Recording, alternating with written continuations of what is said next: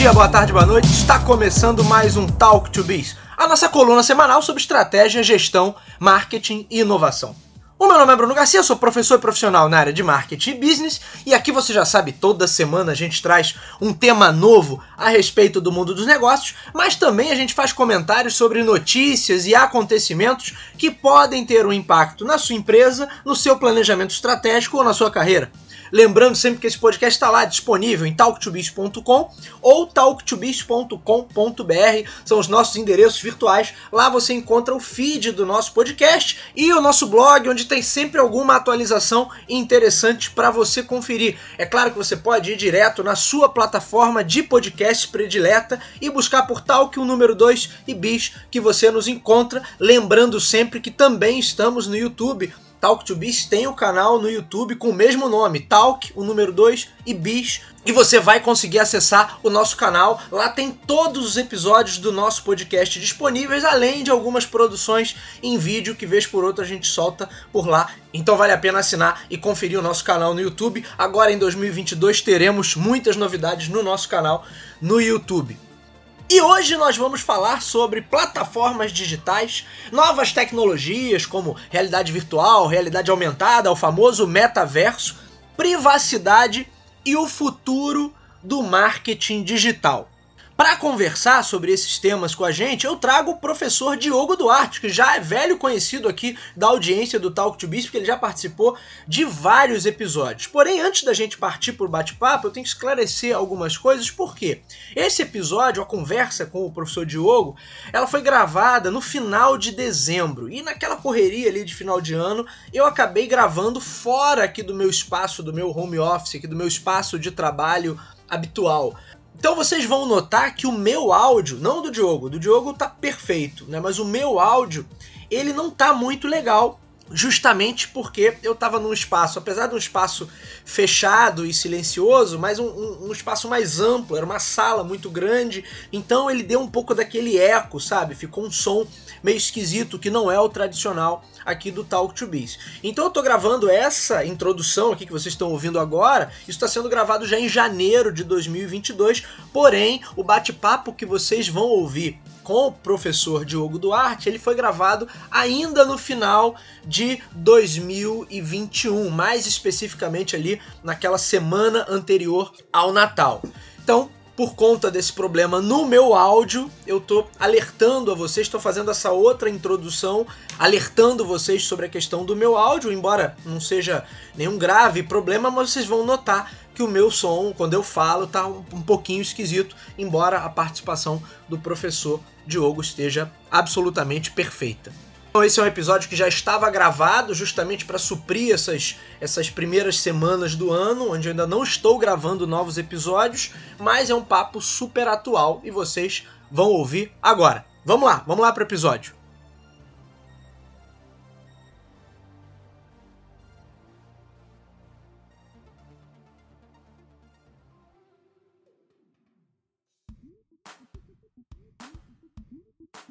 E aí, para bater um papo com a gente sobre esse tema, eu trago mais uma vez o professor Diogo Duarte, meu amigo Diogo, para falar sobre, sobre todo esse universo, sobre esse, esse universo digital aí que traz tanta, tanto assunto para a gente falar, né, Diogo? Você que já é velho conhecido aqui da nossa audiência, está sempre participando, sempre contribuindo. Seja bem-vindo mais uma vez. Obrigado, Brunão, pelo convite. É sempre um prazer participar, de verdade. E esse assunto aí é, é ele é amplo pra caramba. A gente vai, vai tentar dar uma esmiuçada aí nele. E a tendência é que outros debates a partir desse aí surjam, com certeza. A gente está vivendo aí essa, essa onda em que todo mundo só fala de metaverso, ninguém ainda sabe muito bem o que é, o que esperar, o que vai ser. Acho que nem o Mark Zuckerberg sabe o que é. Mas, como você falou da economia da, das plataformas, né, é, as próprias plataformas elas mudaram bastante assim, o jeito como a gente participa né, economicamente, seja trabalhando, seja como consumidor. Vai ser um prazer bater esse papo aí com você, conte comigo. Você é um dos caras que tem estudado isso já há algum tempo, muito antes até do tema entrar na hype que entrou por conta do anúncio do Mark Zuckerberg, você já vinha estudando isso no seu doutorado. Eu lembro que lá, um dos primeiros episódios que você participou aqui com a gente, a gente já falava sobre plataforma, já falava sobre a força do digital na economia. Como é que você tem visto essa, essa questão da economia de plataforma? Eu lembro também que depois a gente gravou um episódio sobre o, o Dilemas das Redes, o documentário e você sim, sim. falou também sobre isso, sobre capitalismo de plataforma, sobre capitalismo de vigilância. Fala aí brevemente, o Diogo, o que é essa economia baseada em plataformas digitais e como ela muda a, a dinâmica dos negócios e nos impacta também enquanto consumidores. Eu sei que é um tema muito amplo, eu pedi para você resumir isso aqui em dois, três minutos, é até covardia. Mas é só para a gente começar a conversa. Eu sei que esse tema não, não se esgota tranquilo. só nesse episódio. Tranquilo, tranquilo. O que, o que a gente chama de economia de plataforma é essa economia, bom, baseada nas, nas chamadas plataformas digitais, né? Que hoje, como, como você bem observou, elas ocupam um, espaço na, na, nas nossas vidas, nós enquanto cidadãos, consumidores, e também um espaço na economia, né? Então é, é, impossível simplesmente ignorar o peso dessa, dessas plataformas. As plataformas normalmente são, uh, como o nome diz, algum tipo de suporte tecnológico, uh, um ambiente digital. A gente pode dizer que, na maioria das vezes, é um, um, um ciberespaço, algo do tipo, de consumidores se conectam com empresas, né, clientes se conectam com serviços de algum modo. Uh, por, por muito tempo a gente, é, a gente ouve falar aí dessa, dessa capacidade de conexão, né? ou seja, essas plataformas como agentes que uh, é, permitem o encontro de pessoas que querem ir a um determinado lugar com pessoas que querem dirigir até um determinado lugar, como no caso do Uber, pessoas que, né, que, que estão dispostas a entregar um determinado produto com pessoas que querem receber esse produto em casa. E a gente viveu um momento aí, na, especialmente na, na, na última década, em que isso foi possibilitado, né, com a evolução do 4G, agora indo aí para o 5G, mas especialmente falando do 4G, as próprias tecnologias de mobile de modo geral, né, da, dos aplicativos, da, da, maneira como isso é, se aprofundou é, mais ainda no nosso dia a dia, isso acabou se tornando um processo natural, né? Acho que a pandemia reforçou alguns desses aspectos, né? ou seja, pessoas que antes não estavam dispostas, talvez, a utilizar certos tipos de serviço. Sempre dou o exemplo da minha mãe, né? que antes era super contra utilizar o iFood e Uber, hoje usa com uma certa naturalidade, porque precisou usar né? durante a pandemia, precisou pedir compra para ser entregue em casa, porque não podia ir ao mercado, grupo de risco e tal. Então, essas empresas, boa parte delas é, alargaram, de certo modo, falando numa, num viés mais do marketing, e alargaram a boca do funil, né? Porque muita gente que antes não era ali o alvo passou a ser. E isso fez com que a gente naturalizasse alguns desses aspectos que talvez a gente, em algum tempo a gente naturalizaria, mas seria algo mais demorado, né? A pandemia deu essa acelerada, a gente fala sempre muito disso, de como ela acelerou processos e, e obviamente que a gente não está aqui romantizando pandemia, né? longe, longe de mim, longe do Bruno também, mas é, é, dizendo que inevitavelmente ela acelerou alguns processos e acredito também que aí é, tem, pode ter a ver com esse movimento aí de metaverso que você mencionou. É, as pessoas perceberam que elas, é, ou as empresas perceberam que as pessoas conseguem ter uma presença ali no, claro, ferrando com a nossa saúde mental, mas assim, conseguem permanecer ali no digital por, por algum tempo, né? Ou seja, isso pode passar a, a, a, ser um aspecto mais presente na nossa vida por mais tempo aí no nosso dia a dia. Acho que é um pouco disso. Posso até puxar uma informação aqui. Quando eu comecei a rascunhar essa pauta e pensei logo em você para falar, a ideia era falar sobre marketing mais preditivo e, e em contraposição às questões ligadas à privacidade. Coisa que a gente sempre acaba tangenciando por aqui também nos nossos papos. Então, assim, a ideia de toda essa análise de dados por parte das plataformas é tornar as ações das empresas mais efetivas, no sentido de eu saber exatamente o que cada consumidor está querendo e tentar entregar alguma coisa para ele. No entanto, até o papo da privacidade e do marketing preditivo, isso meio que foi atropelado pela questão do metaverso. E aí agora se fala já dessas questões dentro de potenciais metaversos. E aí a gente poderia falar, por exemplo, dos problemas de mídia programática, que, que tem muitos problemas por aí, parte do que a gente vive hoje de problemas sociais e políticos vem por conta do modelo de mídia programática. Mas vamos lá, para ter um ponto também para gente, a gente começar. O quanto a questão, as questões ligadas à privacidade podem fazer com que alguns modelos de negócios mudem. Por exemplo, a galera vem falando aí do fim dos cookies. Isso é um ponto que muda muita coisa. Eu sei que você olha muito para isso também nas suas pesquisas, da questão da privacidade. O que, que, isso, o que, que você vê no horizonte em relação a esse, a esse tema? É um tema complexo, né? Eu, eu acredito que assim, quando, quando o assunto é, é, privacidade, a gente, a gente tem passado por algumas mudanças. A pandemia também jogou luz em alguns desses, desses processos, já que a gente está cada vez mais dentro do digital. Se falou muito em privacidade em tempos de home office, né? Por exemplo, quanto a gente continuou sendo cobrado, mesmo né, numa distância física. Em, em, alguns casos, algumas empresas né, tinham, tinham plataformas meio que como, como bater ponto mesmo, né? É, mesmo em casa, enfim. Mas acho que a questão da privacidade, ela, ela tem, tem dois pontos aí. Você falou dos cookies, né? Por exemplo, é claro que assim, eu acredito que à medida que as pessoas vão, vão se informando mais sobre o assunto, porque hoje o que acontece na real é que a gente discute isso aqui num ambiente de especialistas, né, na academia, no doutorado, a gente discute, mas a grande realidade é que a, a, a grande parcela da população ainda não está nem muito preocupada com isso. É, essa é a verdade. Inclusive os profissionais da área que trabalham com isso. Ah, eles estão eles preocupados no sentido inverso. Boa parte deles não quer que, por exemplo, os cookies acabem, porque isso aí vai mudar completamente a, a regra do jogo. A gente fala de web marketing, por exemplo, Analytics, é, Google Ads, tudo isso gira em torno disso, né? De você traquear de algum modo é, esse usuário à medida que, né? Quanto tempo ele ficou nessa página, ele veio de onde, ele foi para onde né, origem de, de tráfego pago e, e, por aí vai, os cookies são a base disso, né? É, então, na verdade, a preocupação deles é outra. Tipo, caramba, se, se, eu perder isso, é que eu fico, né? Um cara que é especialista em, em Google Ads, por exemplo, para onde vai o Google Ads, o próprio Google, né?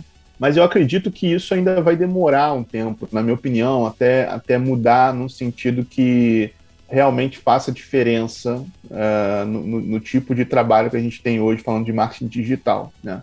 Eu, eu sou um cara que estou, vamos, vamos colocar assim, com um pé aqui e outro lá, porque ao mesmo tempo que eu estou no doutorado estudando essa parte mais crítica, eu também trabalho com consultoria em marketing digital. Então eu estou ali vendo o lado das empresas, estou vendo o lado do, né, do, do, dos usuários, mas, mas também estou estudando isso aí com um olhar mais crítico, mais ético, muitas vezes. E o que eu vejo de verdade, assim, é, é a, a, gente hoje, a gente tem alguns avanços aí de né, LGPD, algum, avanço nesse sentido de proteção de dados, que eu acho que é algo muito importante. Essa questão dos cookies, é, eu acredito que isso só vai ganhar um, um, peso de verdade à medida que as pessoas, né, os usuários estiverem mais preocupados com isso. E à medida que a gente tiver uma, uma transparência mais espalhada. Assim. Hoje a gente por exemplo, né, um, dos assuntos que eu abordo lá, estou te, tentando abordar, que é um tema bem espinhoso assim, no doutorado, é a transparência algorítmica, né? ou seja, o, o quanto a gente é, fica blindado de verdade, a gente não sabe como funcionam essas regras que, de algum modo, estão ali lidando com os nossos dados. Né? Então, à medida que essas empresas elas vão coletando, você falou, a gente está falando de plataforma aqui, por exemplo, né? Comparando a plataforma com web, apesar de o pessoal estar tá discutindo aí cookies e tal, uma, uma empresa que tem um aplicativo instalado no teu celular, ela tem acesso a muitos dados. Aliás, é o que todas as empresas querem hoje é ser a gente fala das gigantes do varejo aí, todas elas querem ser um aplicativo no teu celular. Sim, inclusive o, a, a, o iOS implementou isso né, na, nas suas últimas versões, perguntar se você quer compartilhar os dados, a cada aplicativo Isso. que você instala, ele pergunta, né, que já é uma tentativa de falar assim, olha, tu, olha aí, a gente está dando opção aqui do usuário para para que isso, ele cuide isso. da sua própria privacidade. Né? Sim, mas até isso é um pouco nebuloso, né? Porque assim, é, isso que o iOS está tá fazendo é muito mais em relação aos teus dados, assim, de, de, de, saber quem você é, o Bruno está aqui comprando. Agora, dentro do aplicativo, é, por exemplo, você entra lá no iFood ou na, sei lá, Magalu, né? Ele consegue cruzar certas informações, né? o, teu, o teu tempo de uso, se, se as opções de privacidade estiverem né, é, bem abertas, ele consegue saber que outros aplicativos você está usando, então assim, que momento do dia você está usando, se o teu GPS estiver ligado, é possível fazer né, outros tipos de cruzamento e por aí vai. Eles não precisam saber que você é o Bruno Garcia, professor, né, mas eles, eles conseguem cruzar outros tipos de, de dados que se transformam em informações preciosas com muita facilidade, né, à medida que Olha, eu sei, por exemplo, que esse usuário XP34Y, não precisa dizer que é o Bruno Garcia, mas tem uma tag lá em você, ele, cara, toda madrugada ele abre o meu o meu app e ele fica lá namorando abre o PornoTube 5. é, entendeu? Ou isso. Toda né? madrugada. Pô, ele, ele termina lá, sei lá, ficou meia hora lá no, no PornoTube e depois ele vai ver PlayStation 5, ele fica carente, então ele tô vendo que ele tem mais chances de comprar nesse horário, sei lá coisas desse tipo hoje são, são, são relativamente comuns, né? Então, é claro, isso não é uma, uma análise assim hiperqualitativa de pegar uma pessoa e, né, sabe, buscar o histórico de vida dela, mas ao longo que eu tenho, à medida que eu tenho vários usuários é, gerando algum tipo de padrão de comportamento, eu consigo traquear isso. Então eu sei que, sei lá, meia-noite é um horário bacana para eu mandar um e-mail para esse cara falando PlayStation 5 com, sei lá, 500 reais de desconto né? A chance desse cara comprar é, é maior e por aí vai. Então, é, é, um pouco disso, né? A gente vive esse, esse momento em que tanto as empresas é, que estão se valendo disso, quanto o, o, os órgãos aí de, de, legislação, que eu acho que estão sempre num, num delay, né? A tecnologia avança muito rápido. Hoje a gente está discutindo proteção de dados, que é algo que a gente teria, deveria estar tá discutindo desde 10 anos lá, atrás. É. é, né? Então, sempre vai ter esse delay, porque uh, o, o, marketing, a, a, ânsia por vender mais sempre vai, vai andar mais rápido do que a, a, as leis e, enfim, a, ética, né? discussão ética de um modo geral. E acho que é por isso que é tão importante a gente também estar tá, tá na academia debatendo sobre isso, porque senão fica mais atrasado ainda, né? Se não tiver gente querendo debater sobre isso. Diogo, quem, quem, quem que está puxando, só de curiosidade, quem que está puxando essa mudança dos cookies? É o, é o Congresso americano? Quem que está puxando Cara, isso? Sin é, sinceramente, essa é uma discussão que eu não tenho acompanhado assim tão de perto. Eu, eu, eu, eu li algo sobre isso há uns 10 dias atrás, se não me engano, e parecia ser algo. Eu sei que é, sei que é uma discussão que está rolando nos Estados Unidos muito forte mas eu não sei se surgiu lá, nem, nem sei se surgiu lá no, nos Estados Unidos. Isso, isso, é algo que, na verdade, se debate há muito tempo, mas agora parece ter ganhado um, um corpo, né? De, de, porque isso, de certo modo, é um, é um dado nosso, né? Isso pode ser considerado um dado pessoal. Então, assim, é, é as, as, legislações aí que, que vieram estão meio que deixando isso de fora como se, ah, isso não é... Porque é como se fosse algo do teu computador, né? Igual assim, é uma discussão que pode demorar. Por exemplo, um IP é, é um dado seu ou é um dado da sua máquina? E, e, até onde um dado da sua máquina não é um dado seu, né? Então, assim, é, é uma discussão que o pessoal tentou camuflar e, assim, na, na minha visão, que é, é, um, é um rastro que a gente gera, né? Então, na, na verdade, pode ser tratado, deve ser tratado como algo, é, um dado nosso. Então, assim, é um, é, não chega a ser um dado sensível, né, que é essa discussão que eles têm, mas é algo que deve ser tratado aí. Acho que é legal. Essa discussão está começando a rodar. Mas ainda, se é um dado ainda... sensível ou não depende do site que você está visitando. Né? Talvez é, seja depende... um dado sensível. É, né? e, e, pois é, depende até, até onde isso vai ser ligado a mim, né? Porque tem, por exemplo, ah, mas eu, o seu computador está sendo usado, mas não necessariamente é você. Aí tem, tem diversas discussões que podem emergir a partir daí. Por exemplo, o meu Google Chrome aqui, é o navegador que eu uso mais, é, infelizmente, é pesado pra caramba. Às vezes eu uso o Opera, mas o Opera tem uma certa série de incompatibilidades. Ele fica aqui logado na minha conta, mas às vezes a minha esposa tá aqui navegando, né? Então, assim, até, até onde é o Diogo e até onde é a máquina do Diogo, né? É... Enfim, por aí vai, é uma discussão longa. Meu amigo Diogo, e o metaverso, que tanto tem se falado? Eu sei que, óbvio, que a apresentação lá do Mark Zuckerberg, ele coloca já o metaverso, ele meio que malandramente quer se apropriar do termo. Dizer assim, o metaverso é uma nova plataforma que vai ser só minha. Finalmente ele vai ter uma internet só dele, coisa que ele vem tentando já desde o início e não conseguiu. E, e, acho que não vai conseguir agora também, mas ele malandramente mudou o nome da empresa e tentou se apropriar aí do termo numa jogada mais de relações públicas do que de lançamento de produto, mesmo que ele não anunciou nada. Mas hoje, você que estuda isso, como é que você define metaverso? Porque aí eu tenho visto inúmeras definições e às vezes as pessoas podem estar eh, se perdendo um pouco, né? O metaverso é só se eu estiver lá dentro do Second Life, do antigo Second Life, e eu já parto para uma visão mais ampla de que muita coisa que a gente já usa aí já é uma espécie de metaverso, né? Como é que você, qual é a definição de, correta de metaverso no final das contas? Cara, essa é uma questão que talvez eu não tenha resposta, porque acho que a própria noção de metaverso ela vai, vai, vai mudar bastante, né? Quando, quando o metaverso foi um termo que surgiu lá no, no Snow Crash, né? livro que é, uma, é um tijolão, assim. É... E é da mesma forma que surgiu o ciberespaço lá no Neuromancer, enfim.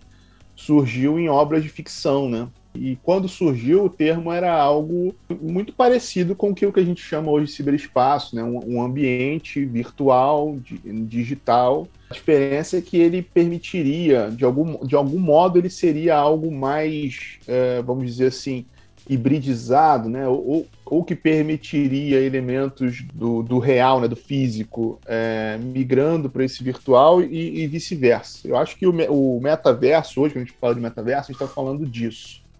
Ou seja, é, de, de, elementos de, de uma realidade virtual, uma realidade mista, né, como a gente chama, e a, e a gente tem diversas empresas trabalhando nisso algum tempo. A, Microsoft né, é, trabalha nisso há algum tempo já com, com, com os óculos ali de realidade virtual, já tem algumas funcionalidades do Teams aí surgindo como ambientes mesmo virtuais de trabalho, de estudo, coisas do tipo.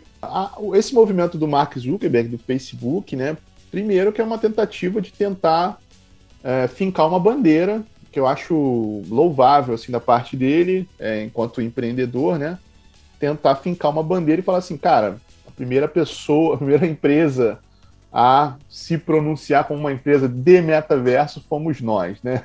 Fora. Ele só esqueceu da Blizzard com World of Warcraft e o Roblox, é, né? mais recentemente. Esqueceu, esqueceu de um é. monte de gente, né? Esqueceu de...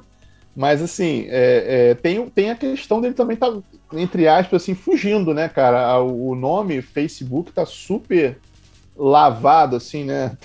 Está super desgastado em diversos aspectos, tanto legalmente, sofrendo uma série de, de processos aí. Tem um dado aí que a, a, Meta já, já inaugurou no primeiro dia com mais de 10 processos, uma coisa assim, porque uma porção de coisa que ia, ia, ia para o Facebook já no dia seguinte já foi para a Meta e tal. Mas também uma questão de. Também por uma, um, por exemplo, o Facebook, plataforma, né, enquanto rede social, ele está em declínio, né? Os jovens estão saindo assim do Facebook de maneira é um, é um movimento mesmo êxodo, né? Para o TikTok e tal, o próprio Instagram que também é do Facebook, mas acho que também é uma, uma questão de, de branding aí é, e de fincar essa bandeira. Agora, o metaverso, ele, ele a, a, gente, a gente tende a comparar muito, principalmente falando nós aqui, que eu sei que você é gamer também, a gente já, já vê essa história evoluindo há algum tempo, né? É, a, os próprios dispositivos de, de, realidade virtual, o óculos, né, que também é o Facebook, aliás, provavelmente vai ser o grande link, né? Se você parar para pensar, eles tiraram um pouco do peso da rede social e jogaram mais para esse lance da, da, realidade virtual.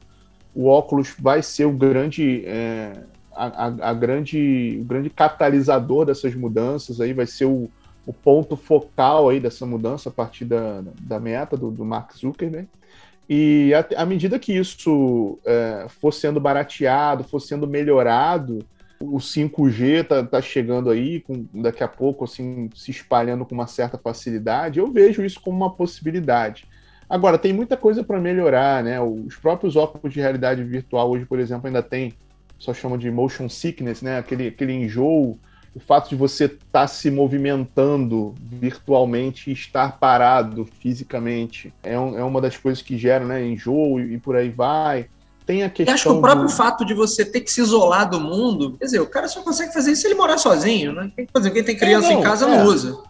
Pois é, não. Isso, por aí. Quem tem família, é, esposa, é um não usa também. É, isso é um lado, mas eu, eu vejo que eles vão. Eles vão voltar. A gente vai voltar a ter uma discussão mais parecida com aquela da época do Google Glass, que foi algo que não decolou, mas, ou seja, algo é, misto, em que você. E aí eu acho que aí vai estar o grande lance do, do, do, do que o metaverso pode se tornar, que é Uh, e aí, o, o, a, a, falando da, da, palavra meta, talvez o, o, segredo esteja aí, que é algo que é um, um meio termo né, entre um, um, um, mundo totalmente virtual, que é o que a gente faz hoje, por exemplo, do World of Warcraft, né, e a nossa realidade física, e um meio termo, algo que seja hibridizado. Ou seja, uh, os pontos físicos vão passar a ter pontos de contatos digitais, que se você tiver com óculos, você, pensando no ponto de vista do marketing, né, você pode levar aquela experiência física para um, um outro nível, uh, e vice-versa, é, em algo digital você pode acessar é, ou ter uma evolução, pontos é, adicionais de contato a partir do, do local físico que você tiver, né, como o Pokémon Go, por exemplo, faz, né, é uma experiência híbrida em vários aspectos, né, então, acho que isso pode se espalhar de algum modo, sim. É, agora, a gente não pode esquecer do, dos fracassos que a gente já teve. O Second Life foi um desses que você estava citando. E eu acho que tudo isso vai depender, no, no fim das contas, a gente volta para o marketing, né? Isso vai depender de preço e isso vai depender de acessibilidade.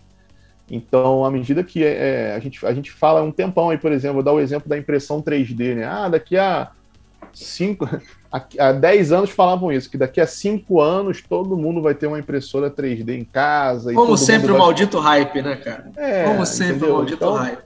Eu acrescentaria um ponto aí também: preço, acessibilidade e utilidade prática. Né? É. Na realidade é. é. isso, né? no final das contas. Não, é, é, é, exatamente. A tendência é que quando você tiver uma redução considerável do preço, é, mais empresas e mais pessoas comecem a, a, a usar. E aí a, a, utilidade ela vai vindo à medida que, que você tem um público. Né? Ninguém vai dar uma utilidade do nada, assim, não, pô, vou jogar isso aqui para ninguém usar, não. Então, mas acho que ainda vai demorar, assim, pelo menos uns 10 anos. Aí eu posso estar fazendo, eu não gosto de fazer previsão, mas na minha mente, assim, eu, eu não vejo, assim, em cinco anos as pessoas saindo na rua, todo mundo de, de óculos e tal. Mas, mas pode ser que, sei lá, daqui a um ano tenha uma, uma, uma evolução hiper disruptiva, assim, que vai trazer algo novo, barato e que todo mundo vai querer usar. É, rumores aí estão falando que a Apple está é. desenvolvendo em segredo um óculos que seria ainda mais minimalista que o Google Glass e que isso seria, segundo uma informação supostamente vazada, que a empresa já estaria no, teria no seu horizonte aí que um dispositivo como esse serviria como substituto do iPhone num, num cenário Sim. aí para daqui a 10 anos, segundo eu li. É, eu, eu, eu acho que assim, é, com certeza a Apple já deve estar, tá, porque a Microsoft já está há muito tempo, né, trabalhando nisso. Então assim, se a Apple não tiver, tá comendo mosca. E eu acho que quem não estava agora, depois desse movimento todo, sabe, todo mundo começou a pensar nisso. Né? Então, Uh, por exemplo, as, as bitcoins, né, as, as, as, criptomoedas ligadas a jogos já começaram a dar uma, uma subida. O pessoal que, tá, que, que cuida desse tipo de investimento já está mais antenado nisso. Mas é, é, o hype, né? A gente até não tem muito ainda como saber para onde vai. Agora, o Facebook, a meta, né? Tem que, tem que agora tem que ficar se corrigindo. É, é, o pessoal tá, tá, ouvindo o um podcast do dia, o pessoal falando, é só para dar trabalho para o jornalista, né? Que agora, quando for escrever, tem que escrever assim, meta, antes conhecido como Facebook, né? Exatamente. tem que fazer esse disclaimer é. sempre, né? Então, só mais umas linhas ali para adicionar. Mas eu acho que vai, eles estão investindo nessa, no Spark AR, né? No Augmented Reality deles lá, já tem alguns investimentos, enfim, eles vão, vão começar a investir muito nisso. Agora, vamos ver essa questão da utilidade que você falou, né? Hoje muita gente tem o óculos Lens em casa, algum dispositivo de realidade virtual, usa para ver Netflix. Porque, Porra, né, incrível, né? jogos, fazer um investimento é, desse é, para é meio que é quase você pra, usar para dizer que está usando, né? É, pois é, usar para dizer que está usando em alguns aspectos. Então, Vamos ver se realmente tem algo que vai ser relevante. Isso vai depender das empresas, né, do quanto isso vai estar barato, acessível, enfim, uma série de variáveis aí. Meu amigo Diogo, para a gente encerrar, sobre todo esse papo, né, de um lado, uma parte da sociedade preocupada com privacidade, do outro, os principais gurus aí do marketing, como o próprio Kotter no Marketing 5.0, falando que o marketing a partir de agora vai ser mais preditivo, justamente porque a gente vai ter mais informação. E de outro, toda a indústria de tecnologia querendo criar mais, mais é, plataformas onde a gente esteja ainda mais engajado e a partir de dispositivos que sejam ainda mais, como é que eu vou dizer? Não sei se invasivo é melhor palavra, né? Mas se a gente pensar num wearable, ele é mais invasivo, entre aspas, do que um smartphone. Então, eh, será que essa conta fecha no final, das, no final dessa história toda? De um lado, privacidade, do outro, marketing preditivo. E a galera querendo migrar isso para plataformas onde, talvez isso não aconteça aqui no Brasil, mas certamente lá na Coreia do Sul já tem gente que, que morre jogando. O cara passa uma semana inteira sem sair da frente do computador. Que dirá o que pode acontecer se ele tiver um capacete desse à sua disposição. Ou então lá no Japão, onde o casa com Tamagotchi, sabe? Tem esse tipo de coisa. Então, que essa conta, não sei se você vai ter resposta para isso, mas sim, vamos, vamos deixar aí uma, uma perspectiva para o horizonte. É, não, o importante é a gente, mesmo sem ter respostas, a gente debater, porque a gente termina a discussão estando mais perto de alguma possível resposta, né? É, é o que às vezes a gente faz no, no, doutorado. A gente às vezes descreve uma tese e, pô, mas não chegou a uma conclusão, mas chegou mais perto. Então, assim, o próximo que vier escrever vai, vai ter um trampolim ali. Ajudou né? a esclarecer, né? Isso, isso. É. Mas eu, eu acho que, assim, essa conta é uma conta complexa também. Não sei se eu, se eu tenho a resposta, mas o que, que eu vejo, assim, como, como tendência que é que a gente, enquanto consumidor, a, a gente vai começar. A gente está num, num, período em que a gente, aí tô falando da gente, população de modo geral, a gente está começando a entender né, algumas das consequências que, que existem quando eu, eu cedo demais o controle dos meus dados, da minha privacidade. Então, as pessoas já estão é, hipersaturadas de, de anúncios, de e-mail marketing, as pessoas reclamam quando os anúncios seguem elas na, na internet, as pessoas usam adblock pra caramba, ou seja, isso está começando a incomodar. Já há algum tempo já vem incomodando, mas hoje as pessoas entendem que isso é uma questão ligada à privacidade, isso é uma questão ao direito de dados e tal. Uh, no direito, a gente tem essa evolução considerável aí da Lei Geral de Proteção de Dados, em que coloca as empresas na parede sobre, olha, agora é uma opção das pessoas ceder ou não os dados. Antes era algo default, né, padrão, você entrava lá numa plataforma, pronto, seus dados estão aqui, são nossos e tal. Isso ainda vai, vai, vai, vai demorar até, como eu falei na, na, no outro ponto, né, até, até se transformar em algo que de verdade gere uma mudança drástica mas eu acho. Primeiro que eu acho bom a gente estar tá levando esse debate a mais pessoas. A gente, no, naquele episódio do que a gente debateu aqui com o Márcio Gonçalves, o Dilema das Redes, eu falei que, cara, é sensacional ter uma série sobre um, um documentário, né? Entre aspas, uma dramatização sobre isso no Netflix, levando isso a, a, um número maior de pessoas, sabe, ao grande público, que eu acho que é isso que precisa. E eu, eu acho que nós, enquanto cidadãos, consumidores, a gente vai demorar a se organizar. Agora, eu acho que tem, tem, tem, tem vindo muito, muita produção científica, muita, muita coisa boa relacionando as questões de trabalho, de plataforma, capitalismo de vigilância, o próprio capitalismo de plataforma. E isso está ganhando atenção. À medida que isso passa a gerar produção também, isso chega nas autoridades, né? Essa questão do debate lá dos cookies, que a gente ainda vai se informar melhor. Mas isso provavelmente surgiu a partir de muita discussão acadêmica também, né? Isso, isso não surge no primeiro momento das pessoas, né? É, dificilmente isso acontece. A não ser quando você mexe no preço da passagem de ônibus. Aí, pô, aí, né? Ou, ou, ou, começa a taxar jogos de videogame. Aí, pô, aí o gigante acorda. Aí não tem jeito. Mas esse tipo de discussão mais é, profunda, isso, isso, isso, demora. Agora, eu acho que é, é, importante a gente manter. Você, por exemplo, tem um papel fundamental de estar produzindo conteúdo sobre isso. É, na academia, as pessoas discutindo sobre isso. Acho que esse é o caminho. Porque a verdade é que aquilo que a gente, volta aquilo que a gente falou no início, né? No fundo, as pessoas ainda não sabem do que se trata. Então, assim, a gente vê lá um termo de compromisso, termo de aceite, né? Você começa a usar uma plataforma nova, aí tem lá um termo de aceite que você demoraria dois anos ininterruptos para ler. Porra, humanamente impossível. Até para ser escrito, aquilo deve ter sido escrito por inteligência artificial. Que para escrever, o cara deveria estar escrevendo há três anos atrás, ainda nem existia a plataforma.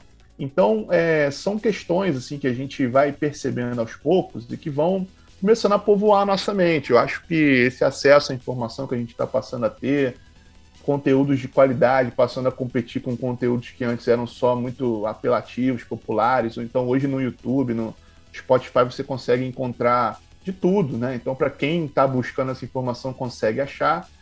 É... e eu acho que aí, jogando a responsabilidade para as nossas autoridades, né? É, eu acho que esse é um aspecto que o nosso Congresso, o Brasil está sempre atrás né, nessas, nessas inovações aí, mas também no sentido legal da coisa. Então, assim, a gente, a gente precisa estar tá um pouco mais à frente. O Brasil é um, é um dos países que tem um, um maior número de, de, de internautas e de, de, tempo de internet. É o segundo país do mundo que, onde as pessoas ficam mais tempo navegando nesses ciberespaços que podem ser metaversos ou não, né? É, então a gente precisa estar tá na, na, frente dessas discussões. A gente vê poucas referências. O Ronaldo Lemos é um cara que está aí, estava lá com o Macron outro dia conversando sobre isso lá na França, mas a gente tem poucas discussões e poucas pessoas para puxar essas discussões ainda aqui no Brasil. Então a verdade é que a gente precisa se preocupar um pouco mais, né? É, a gente vê muito guru de marketing digital, aqui no Brasil tem muito centro no, nas redes sociais, né? Você vê o hiper especialistas lá de. Ah, sim, para ensinar você a ganhar like. É... 7 em 5, fiz sim. 7 em 5, fiz não sei quanto e não sei quanto. E...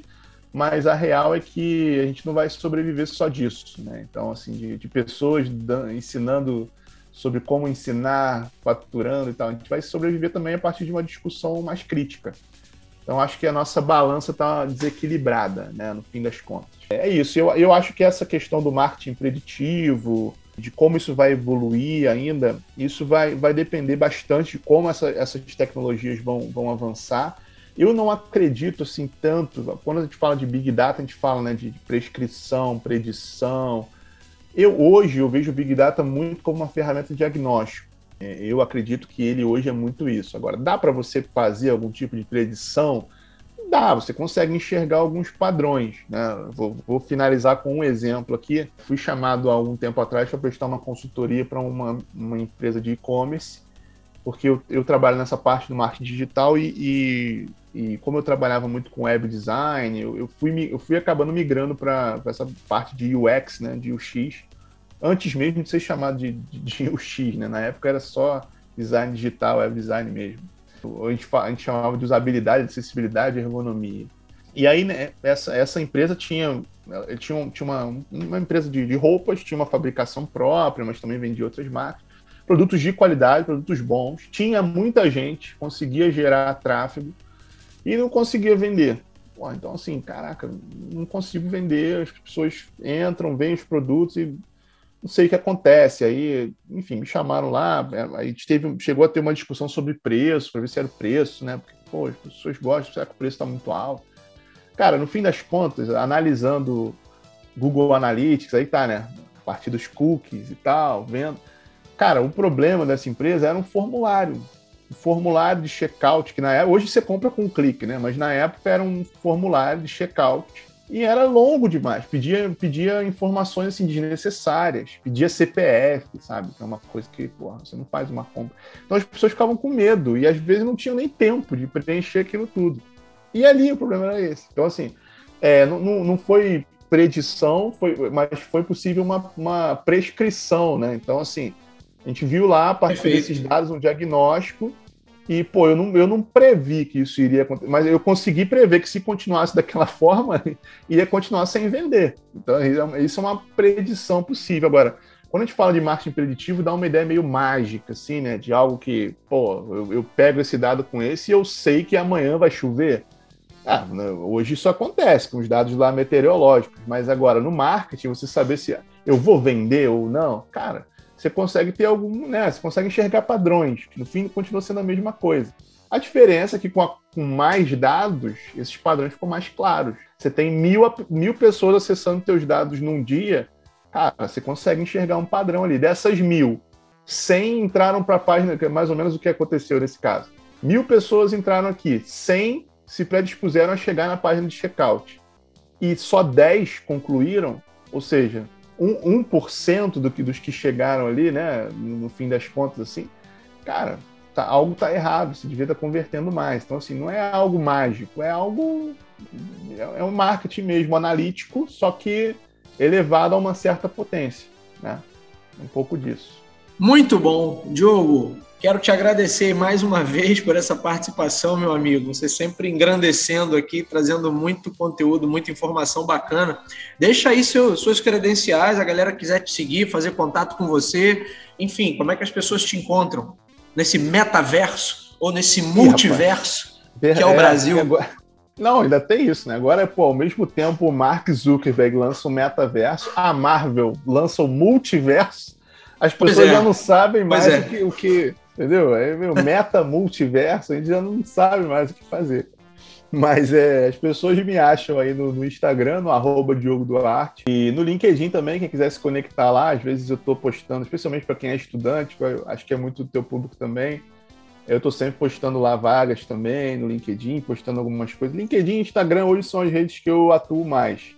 O Facebook eu só uso para ver como vai a família de vez em quando, os parentes distantes, às vezes entrar para arrumar alguma treta lá, discussão política. Mas fora isso eu não uso muito não.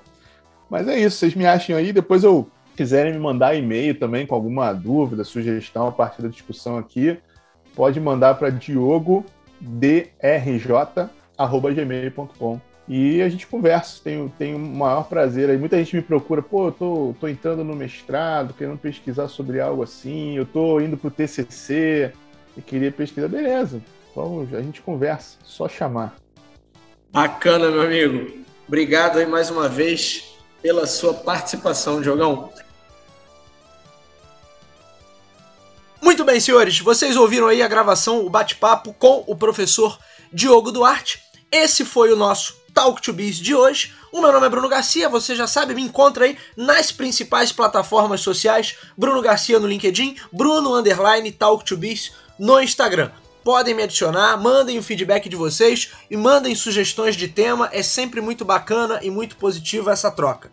O Talk to Biz é aquele podcast que está disponível nas principais plataformas de podcast da atualidade. Se você é usuário Android, vai lá em Google Podcast. Se você é usuário Apple, vai lá no aplicativo de podcast do iOS. Se você está acostumado a ouvir suas músicas e seus programas prediletos pelo Spotify, pelo Deezer, Amazon Music, também estamos por lá. Ou você pode ir direto na fonte talktobiz.com, talktobiz.com.br ou anchor.fm barra talktobiz para assinar o nosso feed. Sempre reforçando com vocês o convite para assinarem o nosso canal no YouTube, onde tem todos os nossos conteúdos, todos os podcasts já publicados e a gente está entrando 2022 com uma série de novidades no nosso canal. Então estão todos convidados a assinar o nosso canal para acompanhar os nossos vídeos. E por fim, sempre aquele último pedido: se você gosta do nosso conteúdo, acompanha o nosso trabalho, compartilhe, indique para os seus amigos. Vamos atuar nessa corrente do bem, levando bom conhecimento sobre marketing, sobre estratégia, sobre digital, sobre inovação a um número cada vez maior de ouvintes. É isso, meus amigos. Hoje eu vou ficando por aqui. Nos vemos na semana que vem. Um abraço a todos.